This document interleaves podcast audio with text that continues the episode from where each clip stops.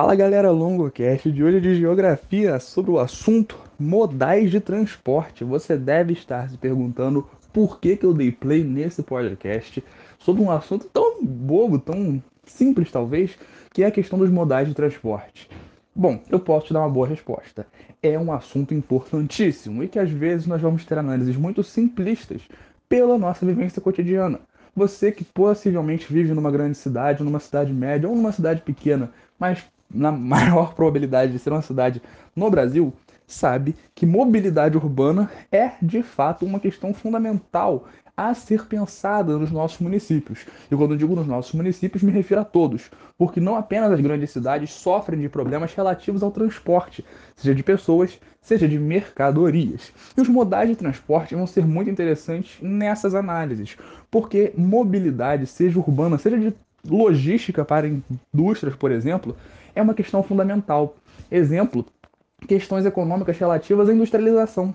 Porque houve, ao longo do tempo, uma concentração industrial em São Paulo, no ABC Paulista, e agora, nesse momento histórico, nós estamos vendo uma desaglomeração industrial. Muito simples. Questões de infraestrutura. E os modais de transporte são uma das principais peças nessa grande infraestrutura industrial uma vez que, se não há a possibilidade do transporte de mercadorias ou ainda do escoamento dos grãos, ou seja, o transporte dos grãos para portos, para cidades onde vão ser vendidos, simplesmente fica inviável produzir, seja industrialmente, seja através da agropecuária. Então, é uma análise fundamental a análise dos modais de transporte. É claro que quando se fala de transporte e mobilidade urbana nas cidades, a nossa análise vai ser um pouco diferente. Afinal, esses modais de transporte vão pensar, de modo geral, mais na questão do planejamento e movimentação de mercadorias. Nessa nossa análise, a gente vai pensar um pouco nisso. Mas eu acho bacana fazer essa relação interdisciplinar dentro da própria geografia, digamos assim, no que diz respeito à questão da mobilidade urbana, uma vez que você vai poder pensar é, um pouco nessas questões relativas ao transporte por exemplo, no rodoviário, que é um dos mais importantes e que a gente mais observa no Brasil. E não dá para não falar mal da ditadura num podcast que fala sobre modalidade de transporte. O modelo rodoviário é amplamente adotado no Brasil e já de bem antes, na verdade, do processo ditatorial de 64, que o excelentíssimo né, chama de Revolução Gloriosa, essa piada, golpe antidemocrático foi. Bom, o que, que a gente tem que entender antes de mais nada? Os generais, etc e tal, aquele povo lá, não era só corrupto, não era só mau caráter, não era só um bocado sádico e desumano. Era uma galera também bastante burra. Sim, por quê? Porque essa galera não se tocou, não se tocou que investir pesadamente no desmonte de rodo... de, perdão, de ferrovias para ampliar as ferrovias, as rodovias, era uma burrice, uma burrada, uma tremenda barbárie econômica. Sim. E agora a gente vai entender um pouquinho melhor de cada um desses sistemas e por que, que eu estou aproveitando essa deixa para falar mal da ditadura, coisa que eu amo, mesmo com um pouquinho de receio do porão, que provavelmente estarei em alguns meses, ou dias, ou semanas, a gente nunca sabe. Mas eu sei é que eu vou para um, um dia eu vou para lá. Bom, a gente sabe que o modal rodoviário vai ser o que pensa nas rodovias, composto por rodovias. Mas quando a gente pensa em modal de transporte, a gente está pensando na realidade em, digamos, formas, tipos. Modal vai dar essa ideia de um tipo específico de forma, uma forma de transportar algo. O rodoviário vai pensar nas rodovias. E o modal rodoviário vai, obviamente, uma vez que pensa em rodovias, vai pensar em automóveis. Ou seja, o modal rodoviário é aquele que utiliza automóveis que transportam as mercadorias por ruas e estradas e pelas, obviamente, rodovias.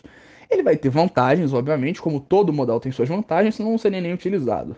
Flexibilidade de trajeto, ou seja, você pode optar por outras rotas rodoviárias, aumentando talvez a rapidez da entrega, e também pode transportar qualquer carga, é claro que com certas limitações. Bom, mas as desvantagens vão ser muito mais expressivas. Por exemplo, perigo de roubo, dependência do ritmo do trânsito, né? Assim, o que pode acarretar numa demora ainda maior das entregas, que às vezes no sistema hidroviário não teria essa questão, hidroviário a gente vê já já. E além de ser o que mais polui, né, com queima de combustíveis. Então, ambientalmente é o pior de todos, é o transporte rodoviário. mas ele é usado alta, em alta escala na atualidade, já que ele pode desde cargas pequenas até cargas maiores, e o nosso país especificamente vai ter uma valorização excessiva, como falei, por questões históricas. O Juscelino Kubitschek, a versão brasileira do JFK, brincadeira, o JK, né, uma abreviação aí. O que, que acontece com o Juscelino? Menino Ju. O menino Ju vai optar pelo modal rodoviário por conta também fortemente da indústria automobilística que se queria, queria muito aqui fincar barreiras, fincar raízes no território brasileiro. A indústria automobilística foi fundamental para, abre aspas, opção por esse modal de transporte no Brasil. É claro que a gente já tinha muitas linhas de trem e seria muito mais inteligente, em grande escala, ampliar essas linhas e conciliá-las com rodovias. A gente vai falar do, da questão intermodal ao final do podcast. Mas, por questões econômicas, pela famosa corrupção, a gente vai ver que, a, que as indústrias automobilísticas vão se favorecer absurdamente das rodovias, das autoestradas e das simples ruas pelas cidades. É claro que rolou muito, muita propina, muita verba pelos baixos dos panos, pelos bastidores.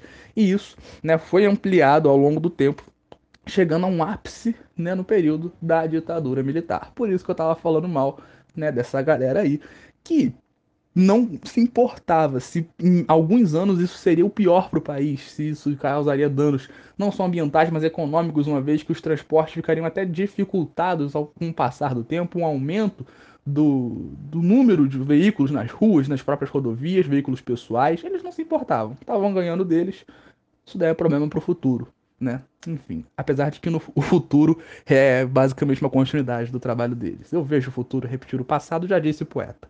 É muito triste, mas enfim. Esse é um modal de transporte mais notório no Brasil, por isso que eu passei tanto tempo falando dele, beleza? Mas ele não vai parar por aí. Ele vai também ter alguns questões problemáticas aí, porque, por exemplo, a gente vai ter uma grande quantidade de caminhões nas rodovias. Isso é ótimo, por um lado, que vai empregar muitas pessoas, vai gerar muitos empregos. Mas esses automóveis vão ter baixa vida útil, o que aumenta o custo do transporte, já que vai ter uma troca muito expressiva da frota de veículos ou ainda altos custos de manutenção, que são ainda maiores devido à má qualidade das estradas. Sim, as ruas esburacadas que a gente conhece pelo Brasil inteiro não são uma coisa é, digamos, pequena, é um problema expressivo para a economia nacional, uma vez que isso vai gerar muitos danos econômicos, principalmente para os transportadores. Os caminhoneiros são pessoas que trabalham muito e são fundamentais no que diz respeito à engrenagem industrial do Brasil. É a área dos transportes e são a principal engrenagem dessa área dos transportes que faz o Brasil andar. E a gente, quando, por exemplo, vê uma greve dos caminhoneiros alguns anos atrás, com pedidos de melhores condições quando você percebe o impacto que tem o setor rodoviário para o Brasil. O que, por um lado, tem que ser valorizado e, por outro, tem que ser repensado. Ao mesmo tempo que não é você tirar empregos, muito pelo contrário. Não entenda que eu estou dizendo isso. Não seja mau caráter e tire minha fala de contexto. O que eu estou dizendo é que o intermodal, ou seja, você conciliar modais, é o mais inteligente economicamente falando também, além de outras análises como ambiental, que vai ser muito inteligente. E agora a gente fala dos demais modais que no Brasil também são até bem famosos, alguns principalmente por questões históricas, como ferroviário, e outros que são até hoje, como o aéreo, que é um bocadinho mais moderno. Bom, a gente vai falar primeiro agora do ferroviário. Você já vai entender também que tem algumas questões problemáticas e vantajosas, como todos os modais têm, vantagens e desvantagens. O ferroviário vai ser conduzido pelas linhas férreas, os trens, né, sobre as linhas de ferro, que vão ser muito utilizados desde a segunda revolução industrial. Lembra da segunda revolução industrial, uso do aço, etc e tal, pipipipopopó. E nessa segunda revolução industrial você vai ter muitas cargas sendo transportadas, alta quantidade de cargas e por trajetos de longa distância. Então, ele vai ter essa vantagem muito bacana de carregar grandes cargas e com baixo risco de acidentes, porque convenhamos, o acidente ali no, na linha férrea vai ser descarrilhar ou ter um, um, cruzamento ali mal feito, mas coisas que com planejamento e com manutenção são evitáveis. Agora, vai ter também desvantagens, a gente não pode achar que tudo são flores, né? Tem a falta de infraestrutura nas linhas de ferro, o seu sucateamento, né? Vai ser algo, sem sombra de dúvida, como eu falei, não, com a manutenção tem segurança, sem a manutenção, obviamente, vai ser perigoso, não só para os passageiros daqueles trens, os funcionários que vão estar transportando a carga, mas para a sociedade que vai às vezes necessitar daqueles produtos, por exemplo. E além, é claro, da necessidade de outros modais para o produto chegar ao destino final, já que muitas das vezes é, o transporte ferroviário vai fazer uma parte desse processo, uma parte desse transporte. Por exemplo, quando a gente vai pensar em questões de portos, Muitas vezes o transporte ferroviário vai chegar a portos, mas há casos em que o transporte chega até próximo desses portos, havendo necessidade, por exemplo, de um complemento por veículos, às vezes automotores, veículos como pequenos caminhões ou carros de carga, que vão transportar o que o, trem estava levando, às vezes em containers, por exemplo, ou para containers, que vão aí sim chegar, no caso de portos, a navios, chegando consequentemente ao modal hidroviário. Esse modal hidroviário, por sua vez, também vai completar o ferroviário, já que não dá, por exemplo, para você usar uma ferrovia que ligue uma parte do interior do Brasil até a costa de Portugal. É um pouquinho inviável, pelo menos no atual momento que nós estamos vivendo. Nunca se sabe. Vai que eles usam ali a dorsal mesoatlântica, aquela cadeia de montanhas que está surgindo no Atlântico, para fazer um transportezinho maneiro, fazendo aquela bonita vista dos novos Andes que vão ser criados a gente nunca sabe. Brincadeiras à parte, o modal ferroviário tem várias vantagens, mas ao mesmo tempo também tem suas desvantagens, como as limitações de possibilidades.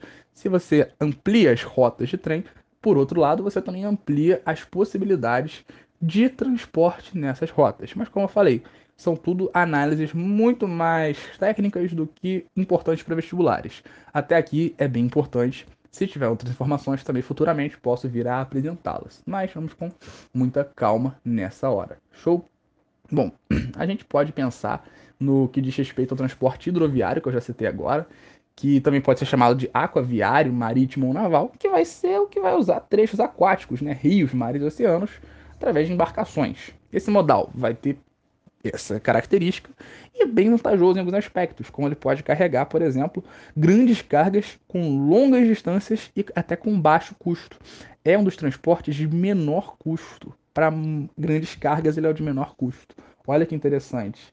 E mais, né, assim, vai poder e também vai, perdão, poder transportar cargas entre outros continentes por exemplo, como eu falei, saindo aqui da América, indo lá para a Europa, indo para Índia, indo para Índia, indo para Ásia, indo para África, indo para várias localidades aí, diferentes continentes. Falar de continentes e citar a Índia foi um grande erro. Peço perdão aí, porque questões, às vezes, a gente erra nomes, foi mal. Pelo menos dá para corrigir. Mas também vai ter certas desvantagens, como a demora, né? E a necessidade de rotas apropriadas. Por exemplo, estando sujeito a questões temporais, climáticas, correntes marítimas é o de menos nesse sentido, porque a gente às vezes vai ter tempestades em alto mar, coisas que podem atrapalhar a entrega de um produto. Então, ele é muito usado para transporte internacional de grandes mercadorias através dos containers, aliás, containers que foram uma importante revolução no transporte de cargas e na logística de mercado internacional já que os containers padronizam o transporte. Você transportando por containers é muito mais simples você operar até as máquinas que carregam os navios, por exemplo, para fazer o transporte de um navio para um trem. Então o container é um grande ganho na logística internacional. Que, bom, voltando para o hidroviário, podem ser levadas em navios até os portos, mas aí a gente vai necessitar de uma outra infraestrutura interna.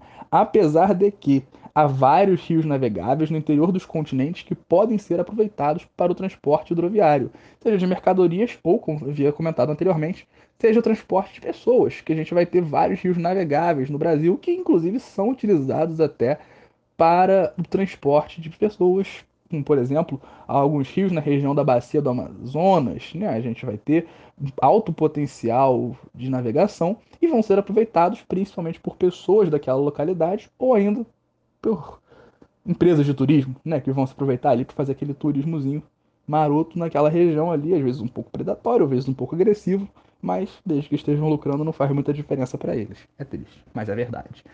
Bom, agora vamos nos aproximando dos últimos dois transportes. Lembrando, é claro, que como eu falei, a gente não pode dizer que um é necessariamente pior em todos os aspectos que o outro. Claro que cada um vai ter suas vantagens e desvantagens. E o mais interessante é se pensar no que se deseja. Afinal, alguns transportes, como hidroviário, vão ser muito interessantes entre continentes. Você não tem condições de pensar no transporte ferroviário entre continentes. Mas, por outro lado, você tem às vezes que pensar: ah, o rodoviário polui mais, mas numa determinada região vai ser o mais útil. O ferroviário entre grandes distâncias vai ser muito interessante, mas quando chega nesse ponto aqui, por exemplo, que é um cruzamento entre várias localidades, é mais interessante optar, às vezes, por um rodoviário.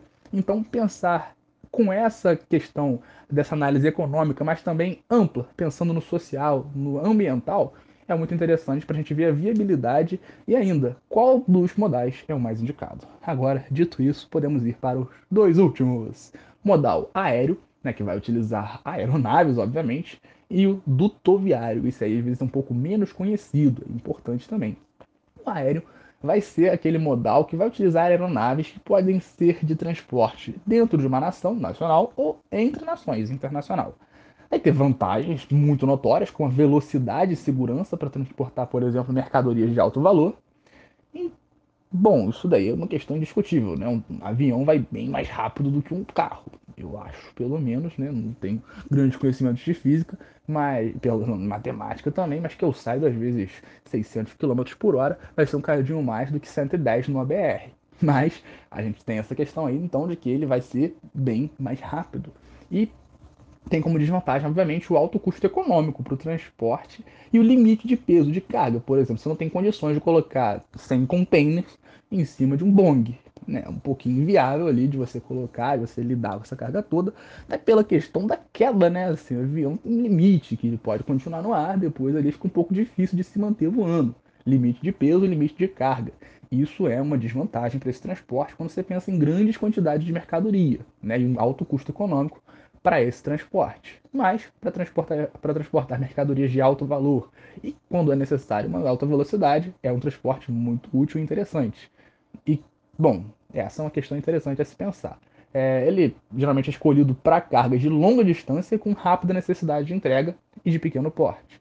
Então, como eu já estava falando, a gente pode pensar na questão de necessidade, adaptabilidade. Vai nessa vibe Darwin, seleção natural. Ah, isso daqui eu tenho que transportar joias. Joias do, de, do Paraguai. Cacá, joias do Paraguai. A gente já pensa no quê? Brincadeira, brincadeira, brincadeira. Pô.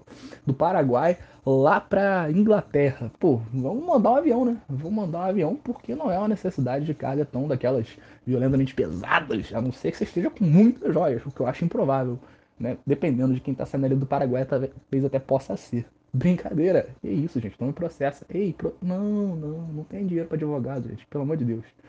Para a gente encerrar, o transporte dutoviário é muito importante de ser pensado, porque, se liga, não é tão famoso assim para a galera de grandes cidades, então, menos ainda, a gente vai ter um conhecimento, às vezes, bem menor até do, do dutoviário, mas ele é muito importante para os vestibulares, então nem se fala. Porque o modal de transporte dutoviário é formado basicamente por dutos, o nome é bem autoexplicativo, ou tubos que transportam geralmente líquidos ou grãos a longas distâncias. Ele vai ter muitas vantagens, que, por exemplo, está na segurança do trajeto do produto. Você vai transportar só o produto por aqueles tubos. Perigo muito menor de roubo, mas é que o brasileiro deu jeito de furar ali o tubo e consiga dar aquela famosa. fazer o famoso gato do tubo. Né? O gato net, o gato para eletricidade, o gato para fazer ali o transporte de tubos, pelo transporte de tubo, para conseguir um líquido interessante. Não sei se é de aguardente, não sei se de quê. Mas enfim, tirando essa possibilidade, o perigo de roubo é muito menor e é muito mais simples o transporte da carga e até a descarga do produto, porque com fácil acesso ali a, ao destino final desses dutos, você consegue indicar para onde eles têm que cair, né, os líquidos ou os grãos que estão sendo transportados.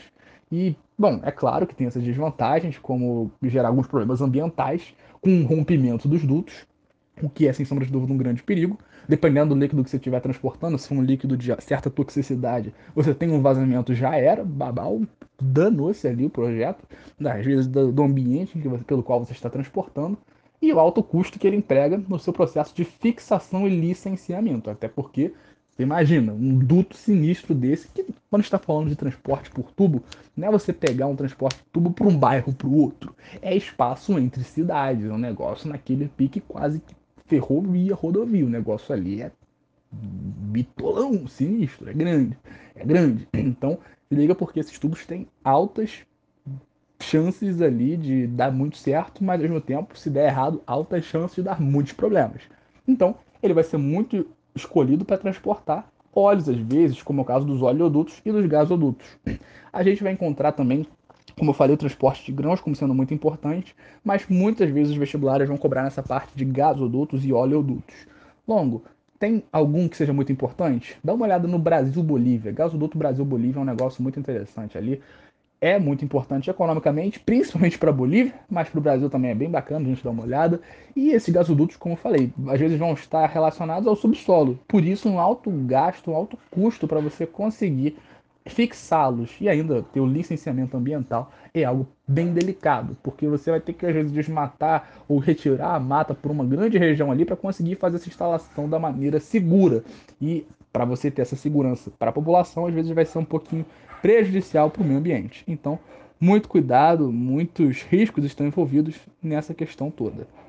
Bom, tendo dito isso, falando sobre o transporte rodoviário, usando carros pelas rodovias, usando muitas vezes essas cargas até grandes, usando os caminhões para transportar, todas essas questões, a gente vai passar pelo ferroviário, usando linhas de trem, ferro, pensa nas ferrovias, usando esses trens para cargas de grande quantidade por grandes distâncias, passando pelo transporte hidroviário com hidroágua, passando pela água com embarcações, usando mercadorias para o transporte muitas vezes internacional, grandes mercadorias e grandes distâncias, muitos, muita interligação entre portos, a gente vai pensar muito nessa questão quando a gente pensa no hidroviário, chegamos ao transporte aéreo, aí, pelo amor de Deus, aéreo, aéreo, ar, ar, aeronaves, ou seja, grandes distâncias, às vezes, com alta necessidade de velocidade e pequeno porte de cargas. Chegando por fim ao duto viário, duto, dutos, dutos, dutos, ou seja, gasodutos, oleodutos. Oleoduto a gente lembra do que? Óleos, por exemplo. Então vai pensar muito em líquidos ou até grãos que vão ser transportados por esses oleodutos. Vamos dar uma preferênciazinha aí para pensar nos óleos, nos líquidos e no, nos gasodutos, principalmente nessa questão dos líquidos. Mas já vi questões, já vi professores falando sobre grãos, por isso que eu comento fortemente essa questão dos grãos, porque às vezes vai estar tá, tá relacionado à questão aí do transporte desses grãos em certas regiões, beleza? Então, para a gente encerrar, sabendo bastante sobre os modais, a gente não está com aquele aprofundamento tão bonito, mas a gente tem uma noção geral bem bacana sobre eles. A gente pode pensar em três conceitos: unimodal, intermodal e multimodal. Unimodal é o que eu falei, envolver apenas uma modalidade de transporte. Eu quero do Rio para São Paulo, eu pego uma rodovia ali, pego a Via Dutra, por exemplo, pum, cheguei. É unimodal, peguei uma rodovia. Intermodal vai envolver mais de uma modalidade para cada trecho e é realizado, às vezes, um contrato. Pera, como assim? O multimodal vai envolver uma mais de uma modalidade, porém é regido por um único contrato. Isso é uma questão que está mais associada à parte jurídica, mas é bom a gente pensar no que está relacionado às vezes ao vestibular ou concurso que você for prestar, é importante saber como essa questão, beleza? Ou seja, intermodal para cada trecho um contrato. Multimodal um único contrato para todo o trajeto. Longo, eu preciso saber disso, eu vou fazer o Enem? Fica tranquilo, meu querido, minha querida, porque isso é um negócio muito menos importante. Agora, o que você tem que saber é a importância dessa multimodalidade ou intermodalidade. A gente vai pensar no termo multimodal para os vestibulares de modo mais geral, no que diz respeito ao uso de vários modais de transporte. Por que multimodal? Porque a gente não está preocupado com a questão jurídica agora, a gente está preocupado com a questão do uso dos modais de transporte. Se eu resolvo usar vários modais para uma determinado transporte, uma determinada carga, é aí que entra a chave do sucesso. Como você pode ver, cada modal de transporte tem vantagens e desvantagens. A gente não tem condições palpáveis, físicas, realistas de abandonar, por exemplo, o transporte rodoviário, por mais que ele seja o mais poluente não há condições algumas de gente abandonar o transporte rodoviário, pelo menos nos próximos 100 anos. Ainda mais considerando o que se vê hoje de investimentos e de manutenção das atuais estruturas. A gente teria que ser um processo muito extenso e muito custoso, que talvez nem seria muito inteligente, porque, como a gente viu, há suas vantagens. Então, o mais inteligente, sem sombra de dúvida, é o uso de mais modais conforme as suas possibilidades naquela região, ou conforme as necessidades, seja dos produtores, seja daqueles interessados no transporte de mercadorias. Lembrando sempre que cada questão vai te conduzir para um lado. Saber qual que é a utilidade de cada modal é fundamental. Mas, mais do que isso, saber que quando eles trabalham em conjunto e são integrados para o fim do transporte de mercadorias e para o uso logístico, é aí que a gente consegue ter uma noção mais ampla, ou com uma palavra que eu gosto, holística da situação. Então espero que esse podcast tenha sido claro, explicativo, tenha atendido as suas demandas e necessidades aí para o seu vestibular. E se tiver ficado alguma dúvida, é só mandar uma mensagem pelas nossas redes sociais. Estamos no Instagram, estamos no Twitter e no Twitter você consegue ainda o meu zap, que é para trocar uma ideia caso você sinta essa necessidade. Estamos à disposição. Nosso objetivo é ajudar você. Muito obrigado e até a próxima. Valeu!